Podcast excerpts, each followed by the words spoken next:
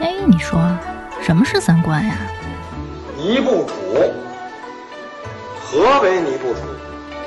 这是什么意思？我我我得查清楚，我要查清楚。三观不破不立，这怎么行啊？我可是黄花大闺女啊！那我们的三观是对是错呀？对呀，怎么不对呢？你不给我面子，我可真的要发飙了！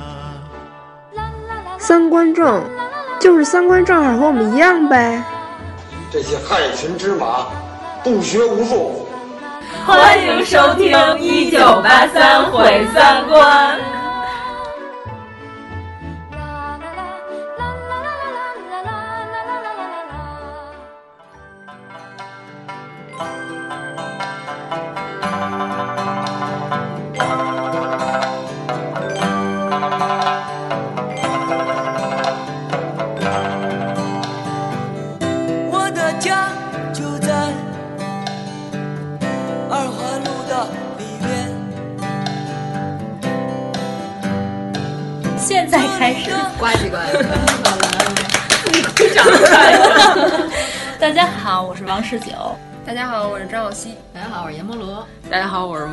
俗。嗯，我们今天要继续上一期的话题了。我们这期主要是介绍的是北京人不去的北京地儿，因为前一阵儿南锣自动退出了三 A 景区的竞争，不堪重负了。那根本就不是景点儿，你说那有什么可看的？什么也没有。所以说，大家听了上期节目《北京胡同生活》，应该可以知道，南锣鼓巷其实并不代表北京的胡同。对对对，咱们可以先捋一捋，大部分是景点儿，但其实我们作为北京人根本就不去。那咱们就先从玩儿开始吧，热门景点儿，长城。对，八达岭长城。哎，你们看了吗？前两天那个视频，就是五一的时候，长城上面哦，跟看到三板上人物人物地毯嘛，看不着地那种，都挤着，都走不动。关键那帮人就是还得只能慢慢的往前蹭，什么景儿也没有。这都是以前上学的时候学校组织去，对，好多都组织去野长城。嗯，然后你们学校这么酷我们去过然后司马台，然后差点摔死。然后这波学生不行，摔死了。我们是高中组织去过那个司马台长城，呃就是给一个规定的时间点，你要从这头爬到那头，在一个地儿集合。没必要。当时真的是手脚并用，因为有一些地儿，甭说是台阶了，真是一踩一出溜那种地儿。要说景儿好，就是金山岭、司马台，其实八达岭，基本上就可以 pass 了。因为八达岭本来就是八十年代时候重新翻新的，就是那个长城基本上属于是全新的一个长城，跟秦朝没什么关系。不是，现在北京也都是明长城，本来跟秦朝也没什么关系啊，始皇帝在西呀、其实如果沿着原来的八达岭高速走的话，一直到头是八达岭长城，但是它前面还有一个居庸关长城，所以有的旅行团就是蒙人家，就是到了最近的一个居庸关就骗人家说这就是八达岭长城了，草草的转一圈就回去了。你得理解旅旅行团，不然他怎么一天游三个景点儿啊？对，长城、颐和园和鸟巢这仨地儿一天真玩不完，怎么想的呀？鸟巢他们都是回来以后都七八点了，把人撂到鸟巢，然后就不管了。哦你就自己看看个鸟巢，看个你就水上的自己夜景对，自己溜达，然后自己该干嘛干嘛得了。对，我觉得颐和园一天都玩不完，居然他能把这仨地儿用一天时间玩了。其实那些旅行线路里串起来的路线有好多，其实都是咱们不去的。不敢去，怕被人踩死。十三陵算是个重灾区吧？十三陵其实有一条分时候步行道还可以，就是能把那十三个陵全都走完，是一条山间公路，得几天？而且还挺好看的，一天就走完了。他们有好多常走或者是玩徒步的，他们有一条线路。还有百里画廊，其实也还行，但都必须得是自驾的。延庆太远了，百里画廊，我得三四个小时吧？那倒不至于。你得看，你得看谁开，对对对，阎摩罗开，我觉得照着半天吧。对，当天晚上能到，第二天再看吧，景色。还有香山看红叶，特别去啊！对，关键是就是树上全是人，都在那薅叶子。记得我挺小的时候，当时是真没那么多人，我们都是骑自行车去。后来就是实在是下不了脚了呢。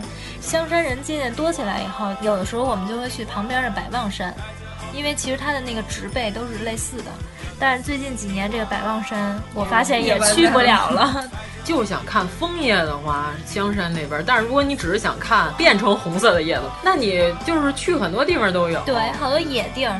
对，因为京西十八潭那边真的就没什么人，嗯、但是好多人都不知道这个地方。那漫山遍野全是红叶，还有一个看红叶的地方也还可以，八达岭那红叶岭。嗯、就是不用进长城里边，然后等到十一月份的时候，早到时候去看一下，那个景色还可以。就是长城在红叶里，远远远处的那个长城，就是还没翻修的那块儿，还可以，挺值得一看的。香山植物园本来那个水山那块儿放雾气还不错。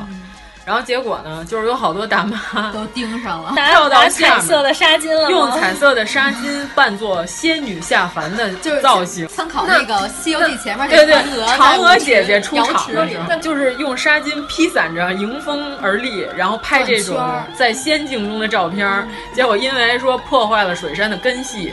所以说现在那个底下已经铺上了铁丝网，哦、然后禁止他们再往下跳了。那雾气还有吗？雾气还有，但是那个铁丝网你在照相的时候还会看到。人已经走嗯，但是没有以前那么好看。哎，我简直真的不理解，你知道吗？这是游人素质问题，就是觉得自己都是仙女儿，真的不是。我觉得还是没有自知之明。你跟高晓松的区别就是你是女的，他是男的。这么难看，你还弄成仙女儿，披着纱巾在底下站着干嘛？你想高晓松刮了胡子披纱巾能好看到哪儿去？啊对啊，就奇丑无比，真的可以用奇丑无比来形容。我很愤怒，我上次去的时候就为了躲这些老仙女儿，你知道吗？就没拍几张好照片，拍着拍着就有一个穿着冲锋衣、披纱巾的大妈出来了。她除了破坏我的画面之外，我还得回去费劲儿把她 PS 了，就把它 P 掉。本来挺漂亮的一个地方，你说你干嘛非得跳下去啊？你好好看不行吗？人家是有那个木栈道。他想跟他亲密接触，可能是有点返祖，想起了自己原来在树上那段生活。他们都是什么环境下成长起来，能这么无所顾忌？啊，我确实挺不理解啊。就那岁数的也有能优雅起来，少少太少 太少了。可是你想，他们那岁数，好多人上的小学五六年级就不上学了呀。我妈他们单位组织过带孩子出去游玩，我们是从香山鬼见愁爬上去，然后翻俩山头，从八大处那边下去，为了逃八大处的门票。我当时觉得这趟旅行可好了，后来事后想起来，这单位怎么这么缺钱啊？就为了省一八大处门票，让我们翻两座山从那边下去。鸡贼那一块的，他们现在不是还有从香山植物园那上樱桃沟？直接从那上面进香山，会逃香山的门票。啊，这咱们原来大学时候，咱们的大学老师带咱们那儿不是迷路了吗？差点咱们就变成新闻热点。那回我没去。搜山找驴友那种新闻，嗯、差点我们就变成那样。门头沟那边不是地理老师有一个走丢了，嗯，地理老师走丢了，呃，不是，这是一个悲剧。后来那人不找不着了吗？嗯，搜了好几天，说在山脚下发现了两具尸体，时间不同，分别都不是这个老师。哇！然后我都惊了，我说门头沟真是一片卧虎藏龙之地，是一个黑洞，太可怕了。啊，好像说前两天说疑似可能找着了一个洞穴里，然后有一个人爱玩那个探穴、探地穴的那个运动。用安全绳下去之后，然后发现里边有一具尸骨，后来他报警了，可能是这个地理老师。嗯，地理老师走丢了，对、不应该，就是不小心掉下去的。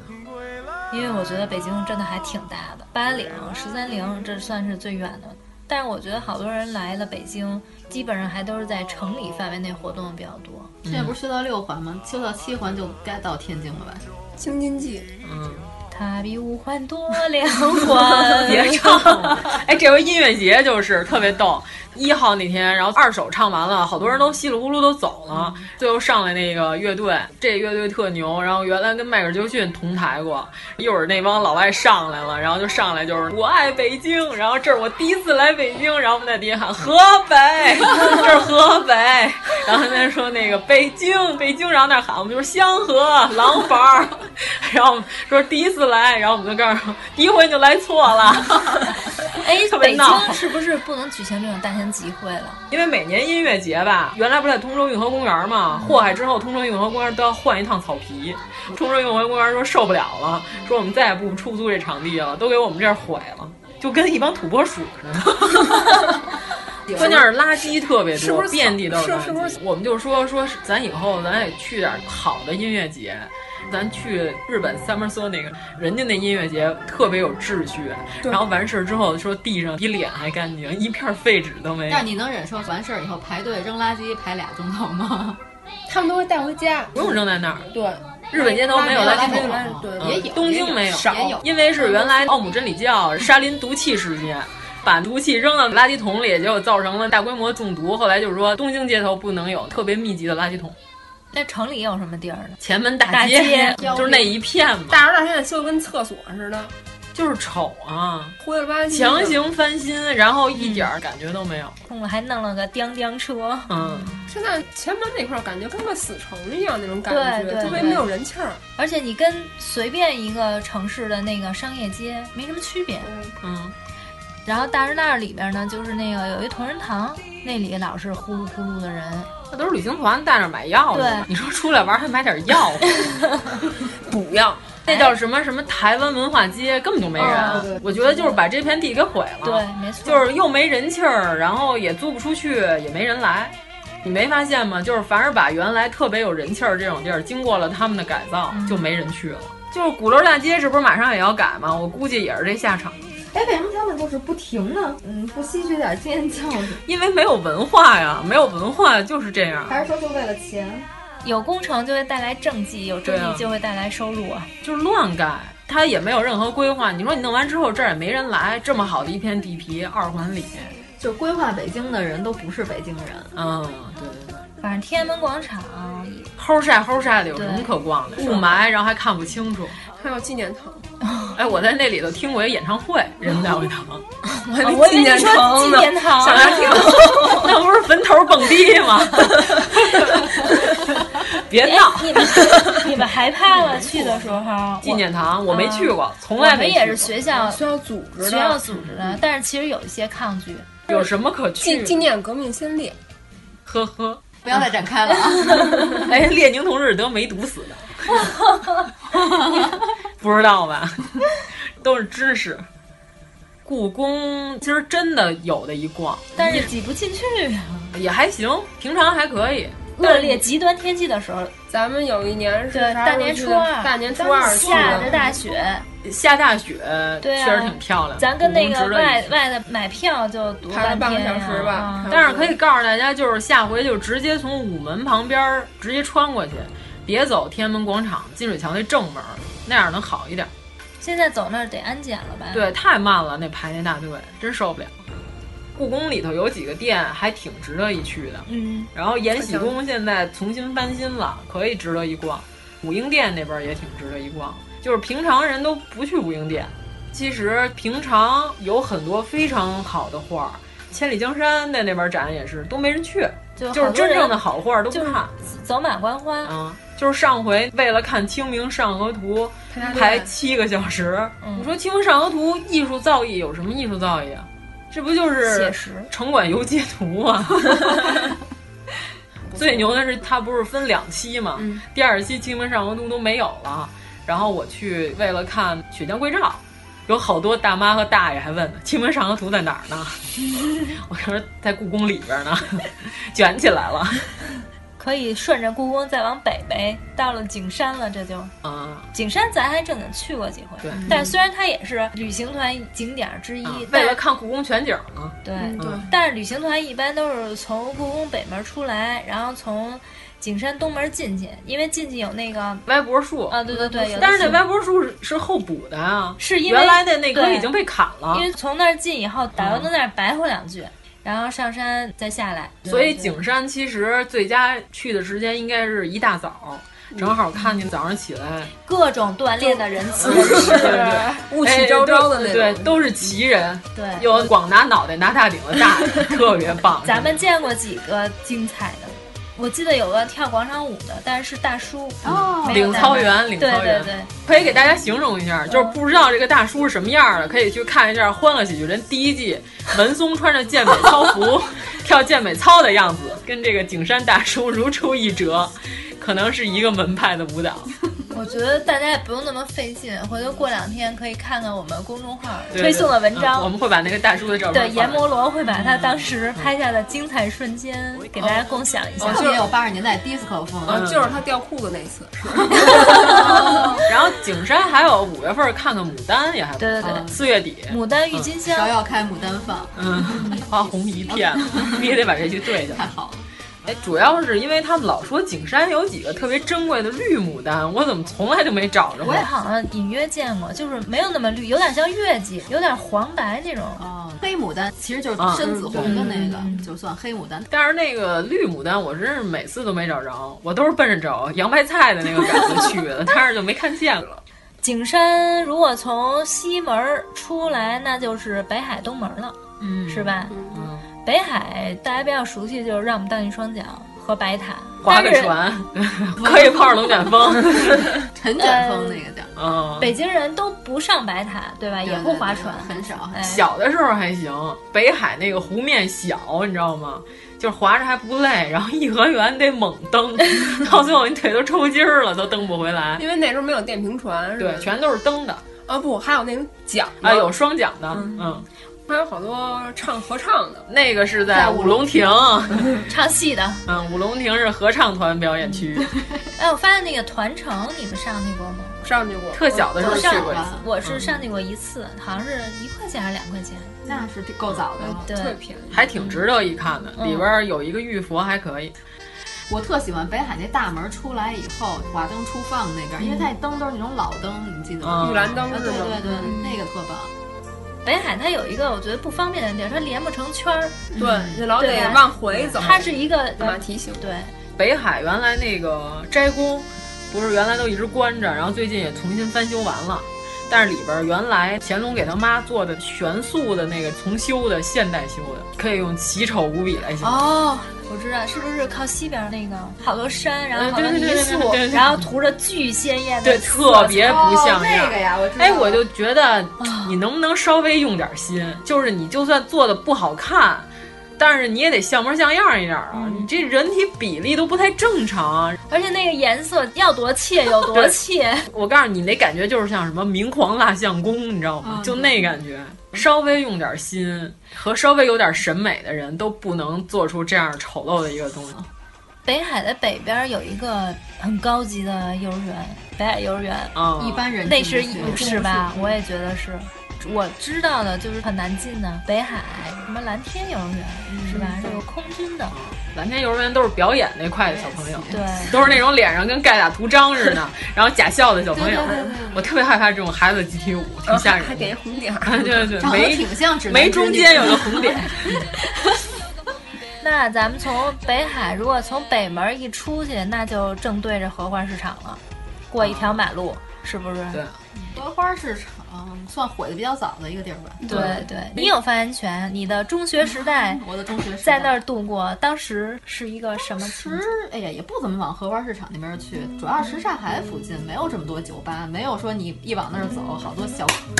这样啊，拍手机。哎，我以为你打蚊子呢。之后拉着说来喝酒吧，妹妹什么的。那些酒吧里传出那些《中国好声音》对对对对，就是当年最流行的网络歌曲。对我们，我们主要是想告诉他们，如果你们找了一个歌手专唱汪峰老师的歌，我们是不会进去的。那边那会儿真的是特消停，没人。礼拜六那会儿咱们还上学呢，还上半天课。嗯，我一般中午放了学，就是从我们学校那儿直接穿后海，就去地安门去我姥姥家待着去了。嗯，就是特别安详的一个地儿。对，能听见也没叫声，没有那些对，就是拉板车的吧。关键是您那口条，您倒是稍微正点儿啊！什么口音啊？红鲤鱼、绿鲤鱼与驴都说不清楚的人，告诉我带你转一转胡同。反正原先我上学那会儿，我们放了学，就是大家都爱在外边徘徊一会儿再回家嘛。嗯、我和我们同学就是买半拉西瓜，然后自备两个大钢勺。哎呦，就是会坐坐那真会享受。坐那个就是什刹海旁边，那会儿也没什么栏杆，直接脚就当啷着，底下就是水了。吃瓜直接往那个湖里边吐籽儿。我记得有一年我跟阎摩罗，然后在那边瞎溜达，那会儿上大学吧，应该人不多。去之前，然后我就是聊天的时候提过一句什么买半个西瓜吃。哦，我说哟，那没勺可怎么吃呢？因为咱们已经看见卖西瓜了。然后我干了什么？然后阎摩罗就从包里掏出一个橘黄色的华普超市的塑料袋，然后里边裹着两个大钢勺，开始玩笑。当时我都惊了，陪伴我一生的大钢勺。我想，哇，这准备太充分了。对，西瓜必须得切一半款着吃。对，反正我是很震惊。那附近有一个宋庆龄故居，嗯，对吧？我小时候那看看海棠花还不错。对，那有进那有一秋千特棒。哎，咱们说到后海这边有一个千万不要去的地方，嗯，哎，大家一定要标注一下，就是九门小吃，哎，对对对对，都是缺的，千万别去，都是什么玩意儿？我去了一次，就是为了我想知道它缺到什么地步。一去确实是缺的。我也进去过一次，然后就牛俩就出来了。哎，我能说一下，就是后海附近的最大的景点是什么？什刹海体校不是，是什刹海附近那些游野泳的裤衩都松了，大爷！他们冬天还冬泳呢。就冬泳是个景儿，是个景儿，可以看。夏天都爱穿红裤衩。还有冬天的那个冰场，他现在买卡进入，是吗？嗯，对，都是对你买一张卡，充上多少钱，然后进去你玩哪个项目就多少钱，花卡。嗯，对。咱们说到这个，不要去荷花市场这边的酒吧，那咱们能不能给大家推荐几个靠谱一点的？呃，三里屯不也有好多酒吧吗？那边是以钢管舞曲啊，对对对对，我就是想说那儿。village 那边不是一排街都是跳钢管舞的吗？然后所有的车从那儿出来的时候都开的巨慢巨慢。那天是我坐咱们另外一个同学的车，然后她老公开车，然后我们俩就在车后座上，哇塞，大长腿，哇塞，钢管舞。她老公开着车告诉。今儿我要是没追尾，算我定力高啊！咱俩在车上啊！对对对对对。嗯，那个方家胡同有一个鸡尾酒吧也还不错，他们家叫方口，老板很慌，还有口音，所以叫方。那老板是操着一口比较纯正的英国北京话，嗯、比较纯正的英国北京话。他老外有的是带北京口音的，就特芳草地的那种感觉。哎，这不奇怪，他跟谁学就带点口音呗。福原爱不就是？对对对，那就是给大家推荐几个靠谱的 live house 呗。前两天毛又关了，啊，关了，已经关了，已经关了，关了，关了。毛的那个牌儿让人摘走了，人家毛的那个负责人在微博上写了，说能不能把牌还给我们？说我们交房的时候要没这牌儿还得罚款，就是把门牌摘走了，为了纪念嘛。就是鼓楼东大街多少多少号，把那牌给摘走，红红点白字那个。他既然摘走，我觉得不会那么轻易还的。对他就是想做个纪念呗。这不定多有病一人干的。嗯，那你推荐吧？你经常出去浪得住吗？浪张去是吗？愚公移山还好吧？经常有一些有一些演出质量还不错，然后 school 也还可以。然后除了 school，还有咱上次去听那个弹阮跟弹古筝的那个，那叫什么江湖是吧？哦。但是江湖有点 逼格，有点。那是在我想想是那叫什么湖？哎，这个自己百度去，凡是能自己百度到的地方，我们都不会告诉你们的。对我们就是那么的任性。咱可以再往北来呗，鼓楼。那从鼓楼咱可以往东去，往东去就有个方家胡同和那五道营胡同。这两条胡同也也都快了，对，也都会奔着南锣的路子去了，对对对。但是稍微消费高了一点，好一点，比那水吧强因为它都是那种关起门的小门脸，小酒吧、小餐馆，不是像南锣都是冲着街的那种大排档。嗯，对。所以您要是从雍和宫出来，可以到时候顺便到那边逛逛，吃个饭。哎，咱可以讲讲雍和宫吧。雍和宫，我发现好多老外特别认这个地儿。其实我觉得雍和宫倒是挺漂亮。雍和宫是求财的地方，是不是好多老外是信密宗还是？雍和宫，如果你要是找一个比较懂藏传佛教和这个唐卡，还有那个坛城知识的人，可以给你好好讲讲。他那几个大殿里边有几个坛城，有一个全是他们早上起来上早课的经堂，那旁边摆着。确实挺漂亮的，然后还有一个是释迦牟尼成道图吧，就是有几个唐卡，确实也不错，还有一幅堆绣，啊，有一个是慈禧带着一堆宫女儿做的一个堆绣，还有一个是以乾隆皇帝面目为基础画的一个唐卡。那会儿因为说的是乾隆皇帝是文殊菩萨转世嘛，然后后来我们就说说这个题材现在可能 没法画了。要是画的话，手上拿什么法器呢？可能是左手持一碗炒肝儿，右手执一包子，写着庆丰，两两件法器，两件法器。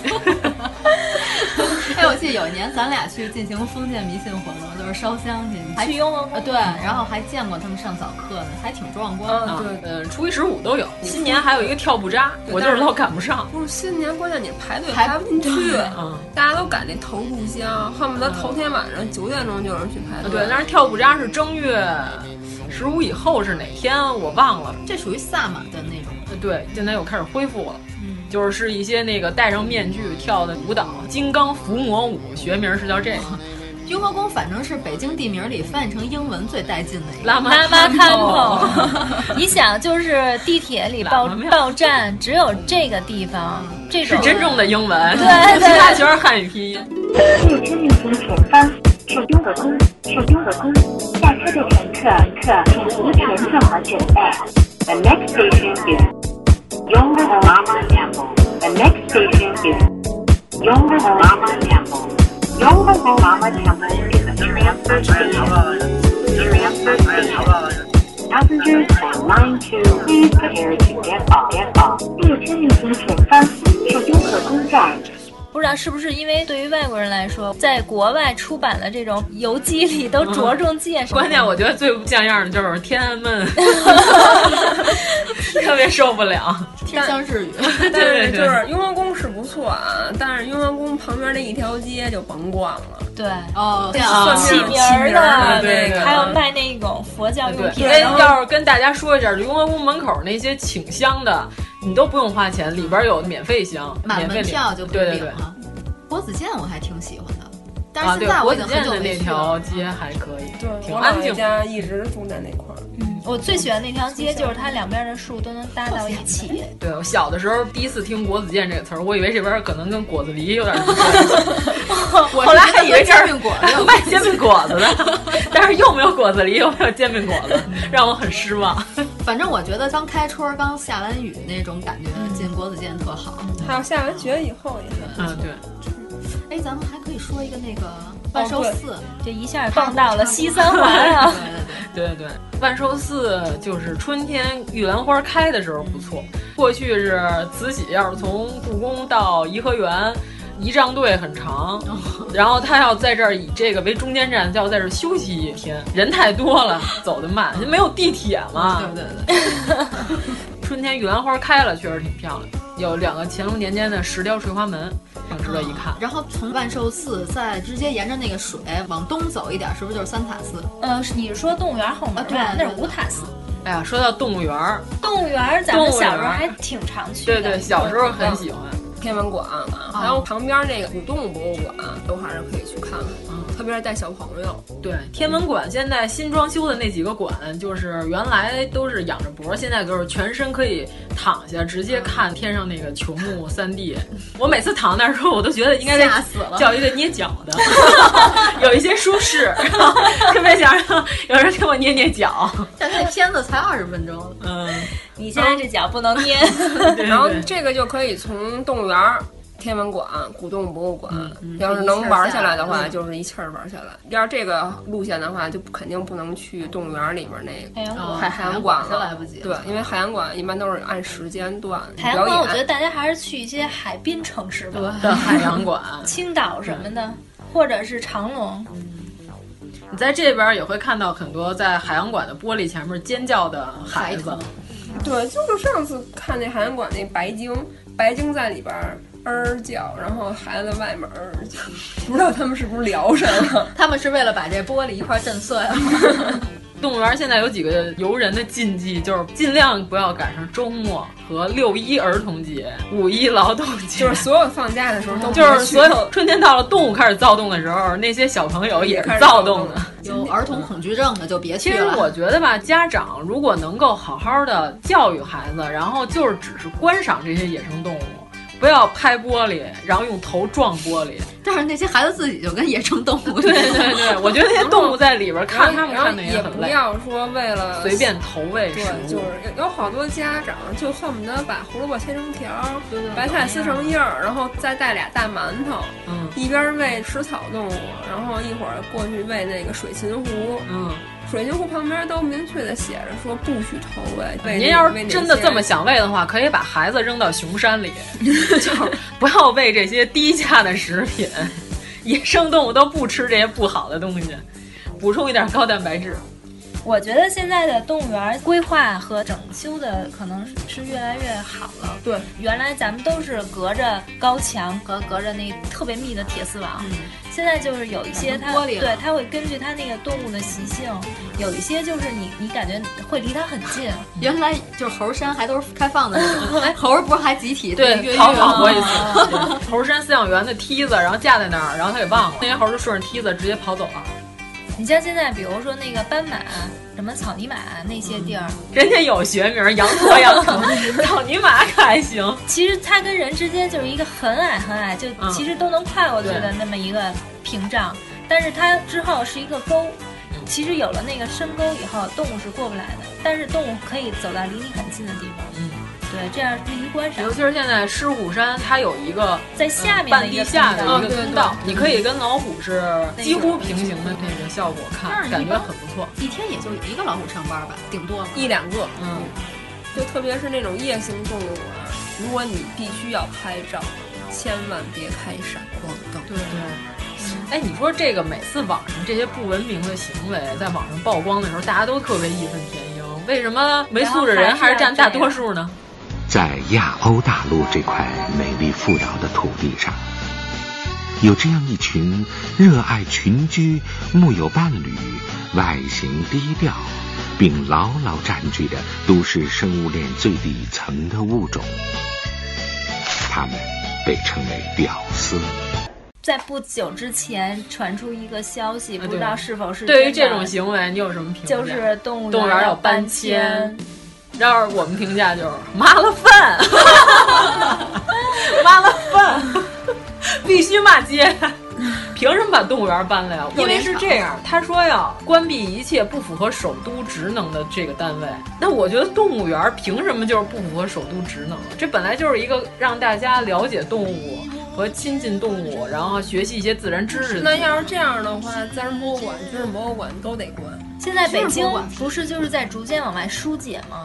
之前就疏解的都是那些什么批发市场，嗯、就是容易把人聚集起来，然后人多的地儿，它都要给疏解疏解走。但是我觉得动物园不应该，因为动物园它是有一个历史发展的，就是原来农事实验馆本来就是用来放那些搬帮外国进入的怪兽的，有很多古迹，包括它那正门，我觉得那个门很好看，很有特色。它那算是文物，对对对，动物园所有北京小孩都是很有感情的一个地方。还有一个原因是什么？你看大兴野生动物园，你觉得那些动物都过得好吗？其实一点都不好，没去过，而且也没有什么人认真的对待那些野生动物园的动物。就是就是野生动物园，他们就是为了能增加观赏性，就是老饿着这些动物，啊、然后来车之后他们才喂。虐畜对，然后因为它那个食要钱的，所以你觉得你要把北京动物园这些动物全都搬到那边，你觉得他们能有什么好下场？反正我是坚决反对这件事儿。就关键故宫产不了，你知道吗？要不然早也一块也产了的话，真影响老外进来消费。嗯，动物园再搬了二环以里就真没什么，官园呗。啊，儿童国如今现在还在，但是就是原来那些游艺，现在它都已经更新换代了，挺贵的那个。是吗？啊，然后玩一天有各种的游艺项目。我记得咱小时候就是拿一块钱钢镚儿对一块。嗯，我特别喜欢少年儿童活动中心。因为里边那个人体馆有一个胶皮拼凑器官的一个动手的一个玩具，那你都把人肠子堵了，往哪不是？它只有上半身，嗯、就是肺，然后支气管，哦、对，心脏，然后胰腺还有肝什么的，反正就是这半拉。腰以上，我玩这个的宗旨就是，虽然我智慧不行，但是我有劲儿，我还得给它愣塞进去，塞好了，就甭管位置对不对，对对对对对，嗯。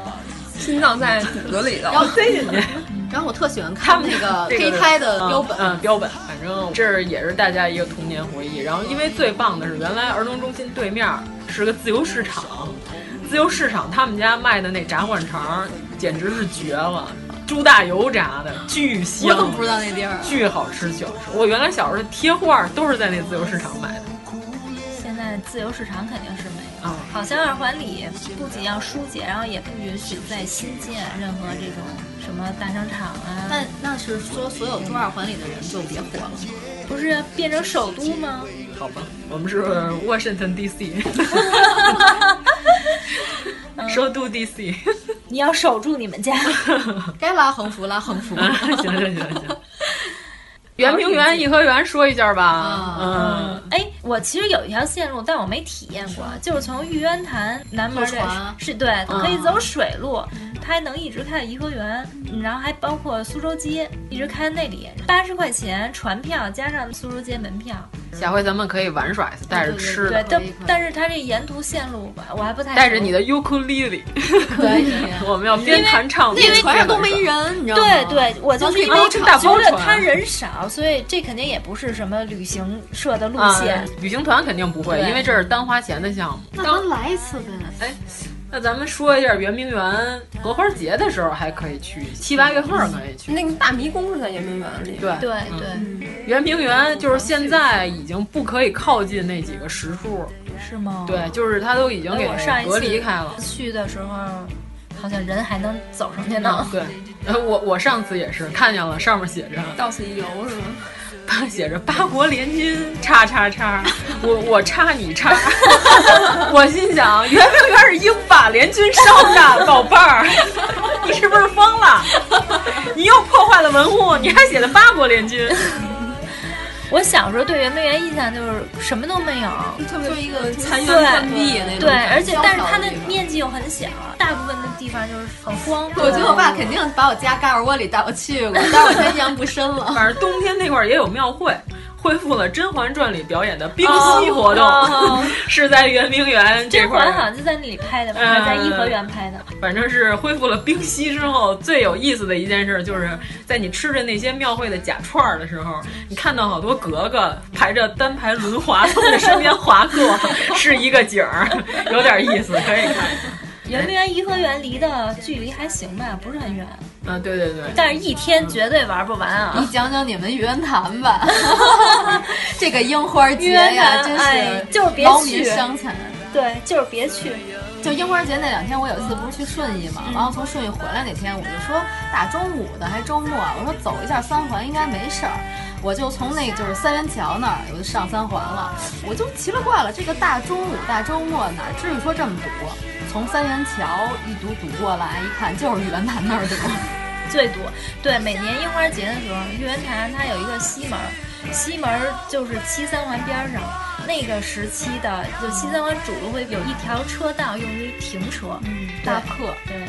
而且大家进里面看的那些樱花，其实并不是原本生长在那里的樱花，它们都是在大棚里培育好，等开了花以后移出来，看哪块有空地儿，刨个坑儿往里一杵，然后等这樱花节结束再把它们拿走。对，所以这个时候你们不要轻易的在树上晃树，对，踹树，确实有一些危险。哎，北京人是没有人上那个中央电视台。很少吧，就是那上有一餐厅，好多人是为吃饭旋转的那个。对对对，因为那旋转餐厅，就你过生日那天，好像是你免单的。那好吃吗？我没去过，据说很一般，就是普通自助。当然二百多一位，空气质量可以的情况下，你可以在俯瞰一下北京。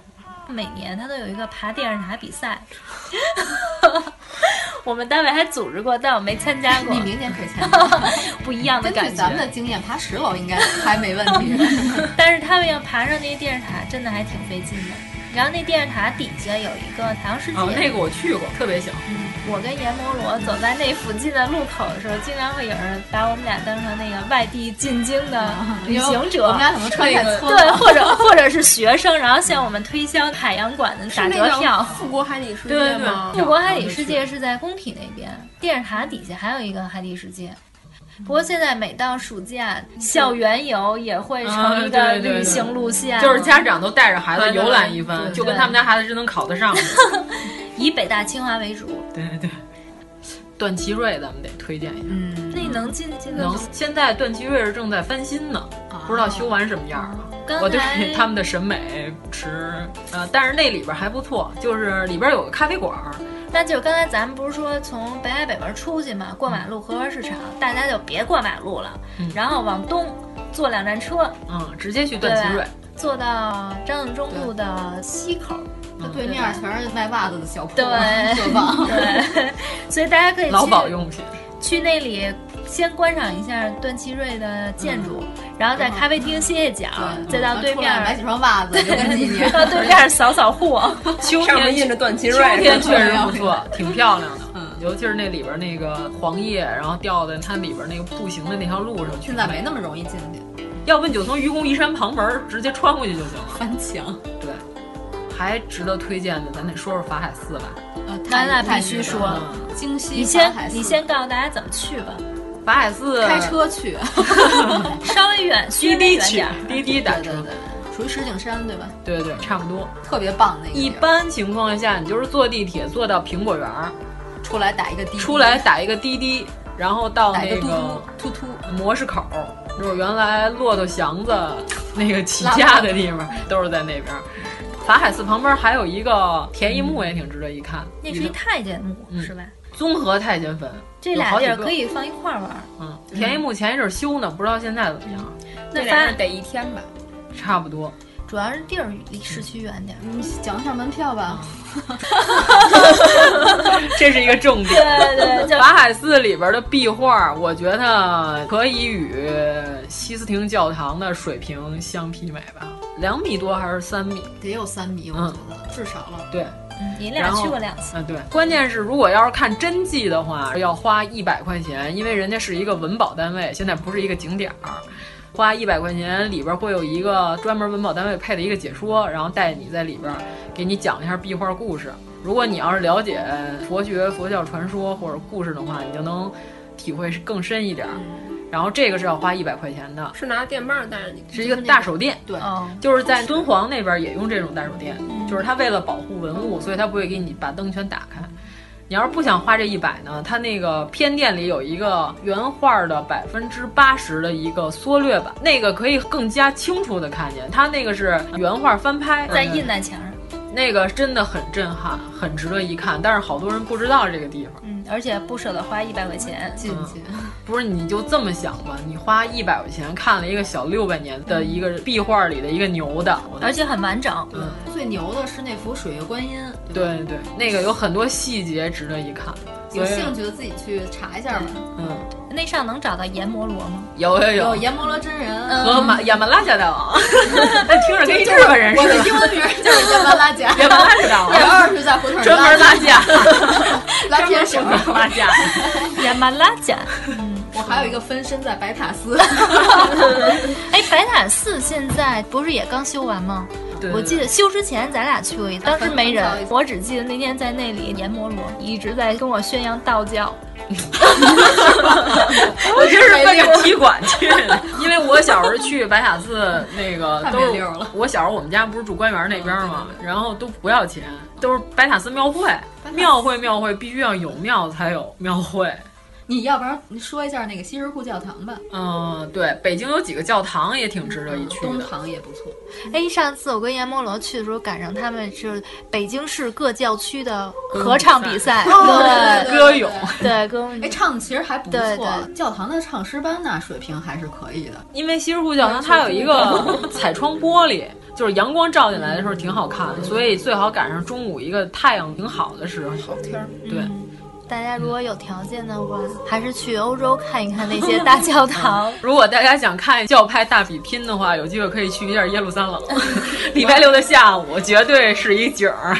西什库教堂还是不错的，但是出来以后那个一九零一咖啡馆巨难喝，我觉得他们家蛋糕一定不要点。对，一九零一蛋糕就是一个肥皂做的，满嘴的洗洁精味儿。我上次吃完我一的咖啡也挺难喝的。他们家这个建筑是一个有点年头的建筑，嗯、是老房子改的。然后它里面那些装饰也都是有点像洋房那种。对对。然后像冈瓦市那个教堂也平时也关着门。就是上回我和王粗俗路过那儿的时候，发现里边被韩国人承包了，里边说传出来都是韩语。因为韩国人不是信这个特多吗？难道五道口没有一个吗？望京也没有一个吗？你记得咱俩上回去济州岛，就是到处都是十字架。嗯，还有一个教堂，在，东郊民巷。东郊民巷可以好好说说，还是挺有民国风的一条街。那一片区是不是都有有一些那些遗留建筑？对对，是有一些。其实我觉得在北京玩，可能不一定非要花钱买门票去那些景点儿，就是这样。走街串巷，北京的景点儿有一个最明显的标志，就是不贵的都特别值得一去，不要钱的也值得一去。除了法海寺啊，一百块钱以上的都是缺的。北京其实真的一百万以上少哎，故宫才旺季六十，淡季四十，是吧？我每次都觉得故宫卖四十，然后用这个标准来衡量外地好多景点，何德何能？你居然敢卖一百三四、一百五不止了，现在二百多的景点多的去。有一个知名的地儿，然后周围那些人工的假地儿，然后圈在一起，变成一个所谓的景区，卖一个联票，卖个二三百，好多地儿都是这么干。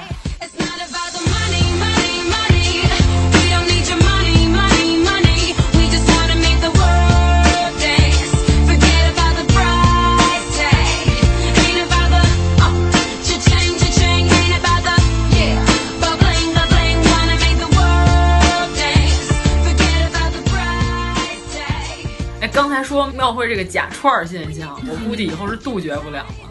前两天音乐节卖的也是假串儿，都是鸭子肉做的，涂点羊油。刚才咱们提了一个那个王府井的小吃街和九门小吃，这都不能吃。小吃街千万别去，那咱们要外地好朋友们的，要千万不要吃正经的北京小吃，咱们上哪儿吃？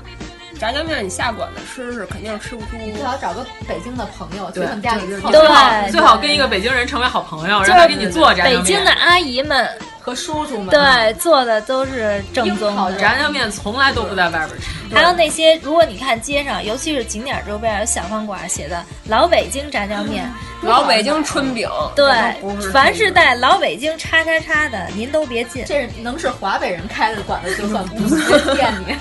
对。还有烤鸭，对吧？一说北京就是说吃烤鸭，然后一说吃烤鸭就是全聚德。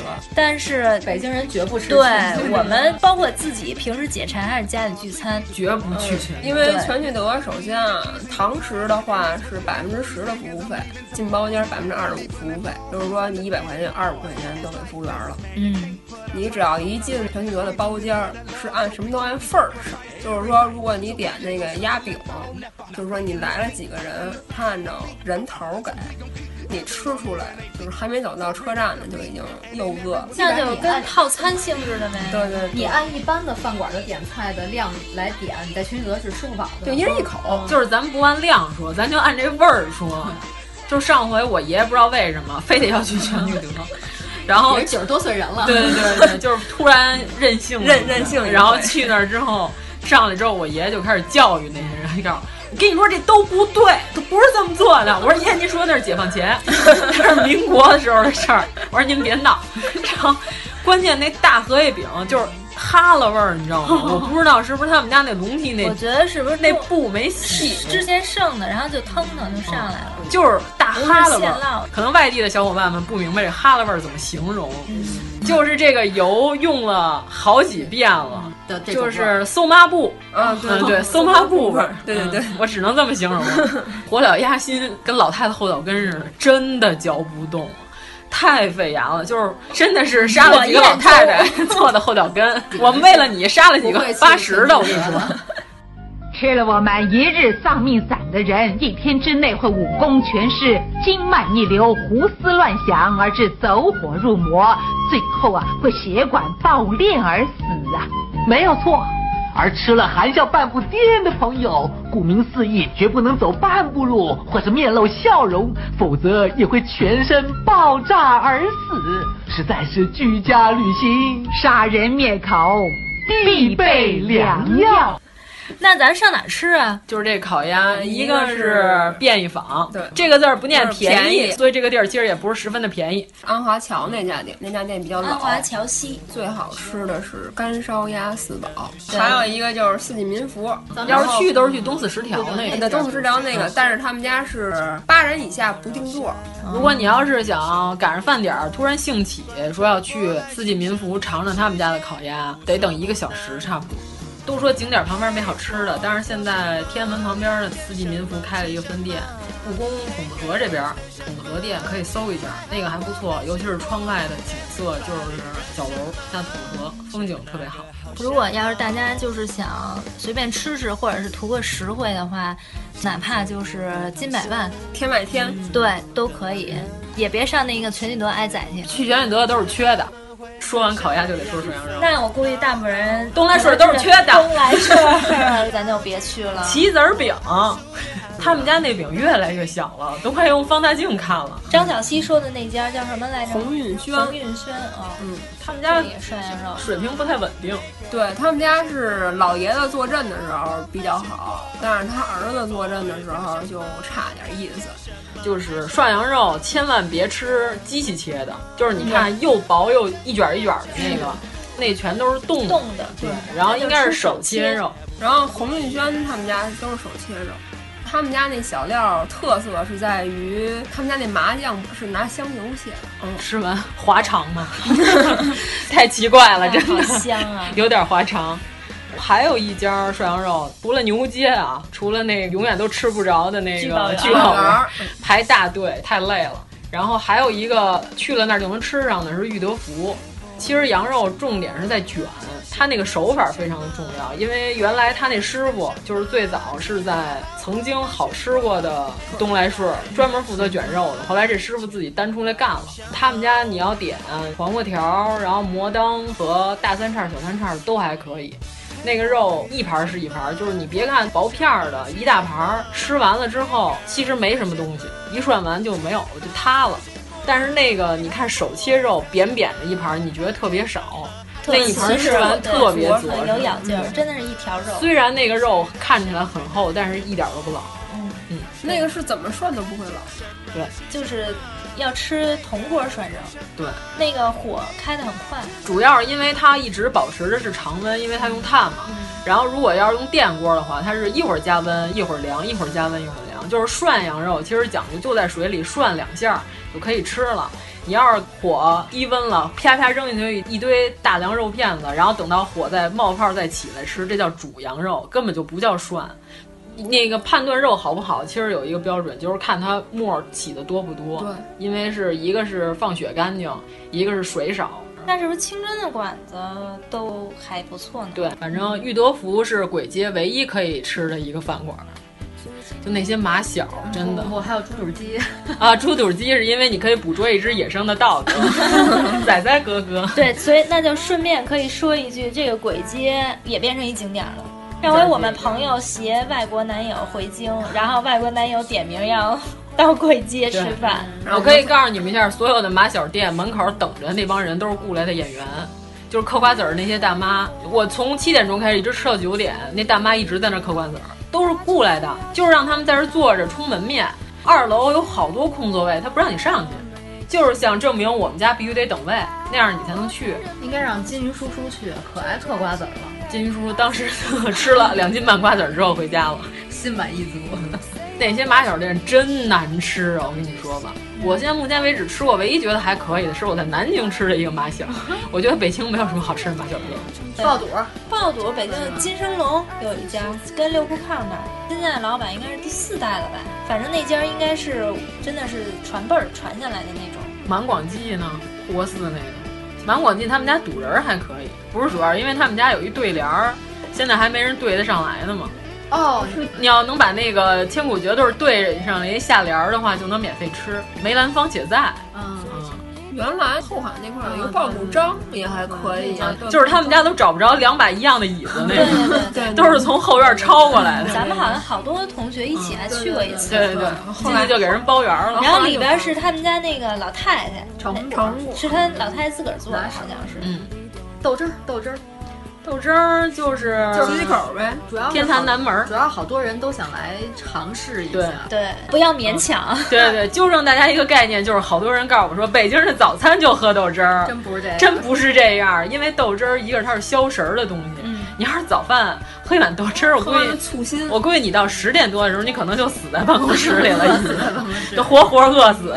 还有一个说，说是豆汁儿是可以，治初期的风热感冒。嗨，其实喝热水一样，大夫和直男都让你多喝热水。不 是因为豆汁儿它不是绿豆做的吗？对，它是它有一些解去毒的火的，去火解毒的做。就是我爸有一阵儿，就是他体检查出血脂有点高，嗯然后他那个夏天，他跟我妈就就哎，我们不是莆田系啊，我们不是养生堂，每天都喝一碗豆汁儿。过一段时间，然后再体检，那个血脂确实是下来了一点。其实主要是因为你爸每天去豆汁儿店往返 走的，这都有科学根据在里面。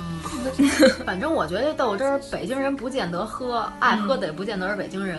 对对，这是因人，因为它味道确实是这东西就是不用练，就是你第一口爱喝就是爱喝，对对不 爱喝就是不爱喝。像我就不怎么喝，我也喝不了，我特别喜欢。对，我也特喜欢。但是我身边有两个特别爱喝的，一个是我姥爷山西人，还有一个是上海人，是一个上海人。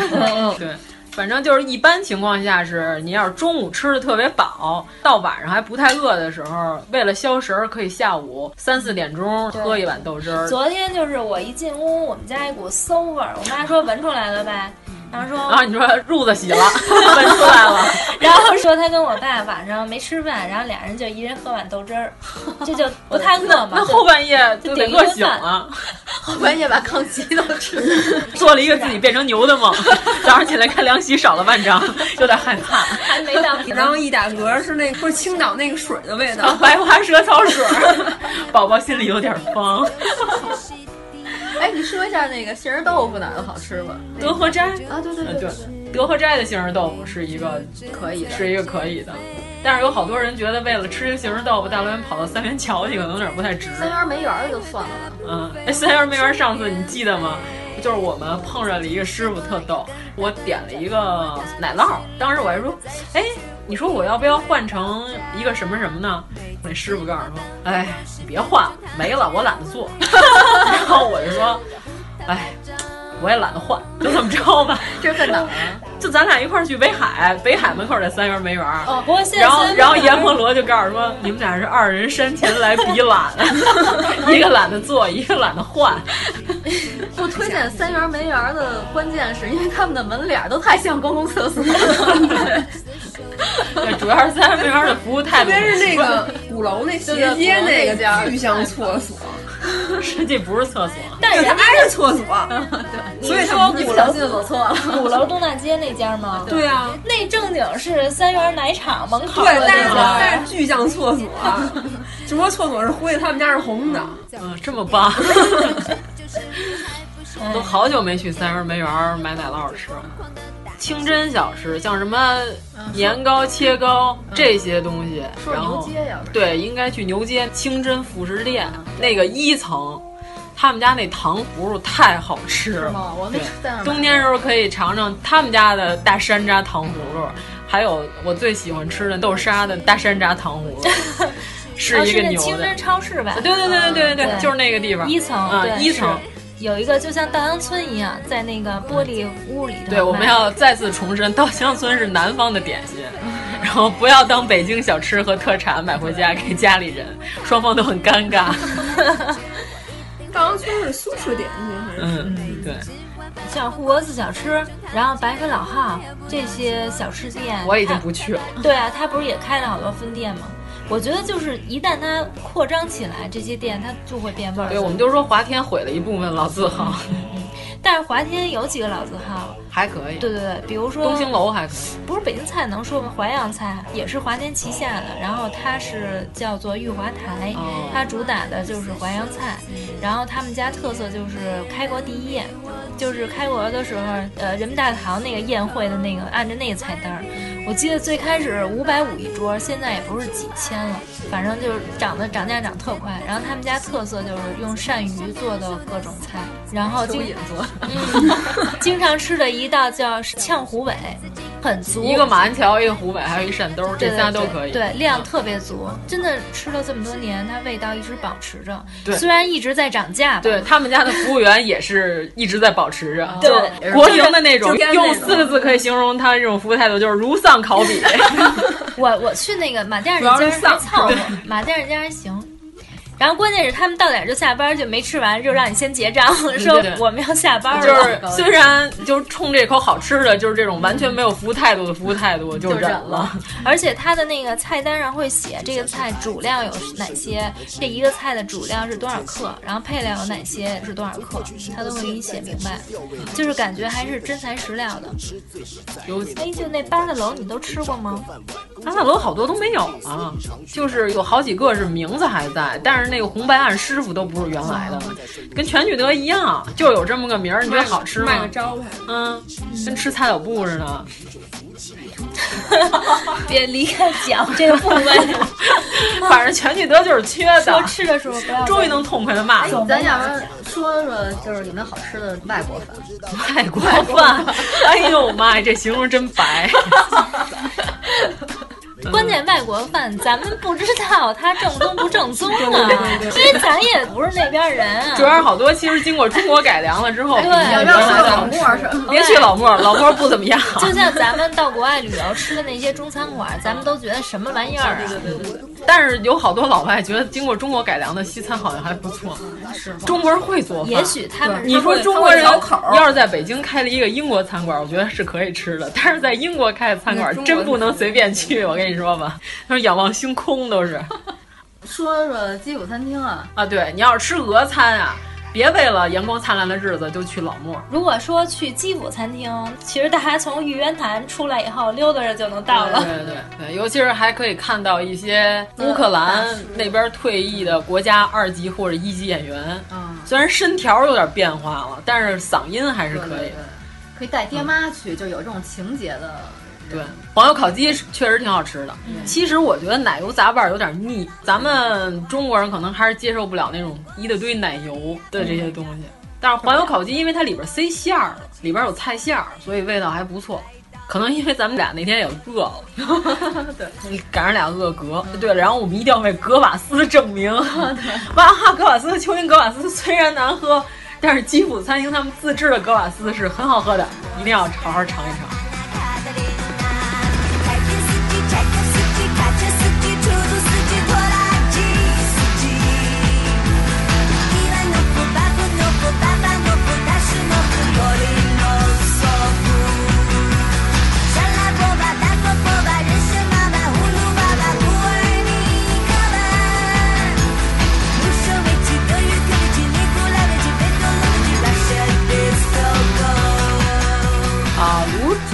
那就是我觉得廊坊二条那家还挺好吃的，不叫小肠陈，叫陈记卤煮，因为它都姓陈，所以它不能叫小肠陈，因为人家是有人自己商标的，所以它叫陈记卤煮，大家回头可以搜一下。哎，对，忘了说了，姚记炒肝集体都是缺的，千万不要吃姚记炒肝，所有的姚记炒肝都是缺的。姚记炒肝小时候非常好，现在全是淀粉坨，什么实体都没有。以前我们家都是拿锅去打。反正姚记炒肝都是缺的，还有庆丰包子啊！庆丰包子，月坛北街的那家 是我吃过所有庆丰包子里的馅儿给的最大的，这是一个景点了已经。因为我妈也爱去那儿买，我妈告诉这比复兴医院旁边那给的馅儿多多了。复兴医院那属于一口没有馅儿，两口咬过了，但是只有月坛北街他们家那馅儿巨大。他是不是肩负着不能给 十家店的盈利任务？对对对对对。但是现在北京特火那个大懒龙。懒龙最好吃的是幼儿园阿姨蒸的，对对对，必须是那个。如果你想吃到，要把你们家孩子整托在北京的幼儿园里。对对对，必须得是猪肉大葱馅儿的。灌肠呢？灌肠必须得拿猪油。灌肠现在用猪油的外边基本没有了，就自己在家用猪油炸吧。就刚才我说的德和斋他们家灌肠也还可以。嗯，北京的娱乐。好现在好多人都在三里屯优衣库合影，我不知道 是什么样的目的。想当网红呗，这也是一个娱乐。北京现在没什么娱乐，我觉得。就是北京的有几个博物馆还挺值得一去的。小时候老去自然博物馆，对，看那些嗯人蒙蒙面女尸特别喜欢看，在而且好多北京博物馆现在其实是免费的，对，只要预约就可以手拿身份证。嗯但是国博就不要去了。自从它免费以后，那些旅行团就把它作为一个景点儿。而且它那安检简直太变态了。对，所以那里面现在已经变成全是旅行团，然后到里头去歇脚的，然后所有的椅子都被人占但是国博上午排队人很多，下午还可以。看完升旗上天安门广场，然后去那儿，一天都是不花钱的。对，真够累。总之就是来北京吧，大家不要跟团游。都是说中国话，为什么要跟团呢？太奇怪，你又丢不了。嗯，你要说国外因为语言不通，或者是人生地不熟有这个问题，但是在这边不存在这个问题啊。然后哪儿哪儿哪儿找不着，在北京问路一定要说你好，请问哪儿哪儿哪儿怎么基本的礼貌，不要用 A 哪儿哪儿哪儿在哪儿。一般情况下，如果是一个北京人给你指路，如果他是宅心仁厚的人呢，就告诉你不知道。正常人一般的反应都是给你指一个反方向，然后记着说谢谢。一般你说劳驾的时候，北京人给你指路都还是挺热情的，都会详细的告诉你怎么走。对，甚至带你去也是有可能的。嗯，看心情吧。对 对对。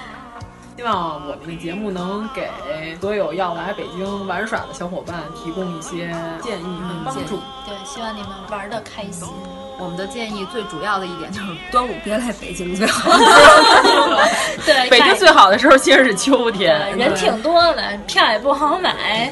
嗯，不是，我告诉你们，北京最好的时候是什么时候？一般是开两会期间和 十一期间，因为为了照顾北京的空气，这个时候好多工厂都停工了，北京雾霾在这个时候比较少。或者你密切的关注一下美国的总统或者哪国的娘娘要来，这时候就赶紧与他一起 游览京城。成吧，那就是吃的开心，玩的开心。如果您喜欢我们的节目，请在微博和微信公众号搜索“一九八三毁三观”，给我们留言，告诉我们你的三观故事。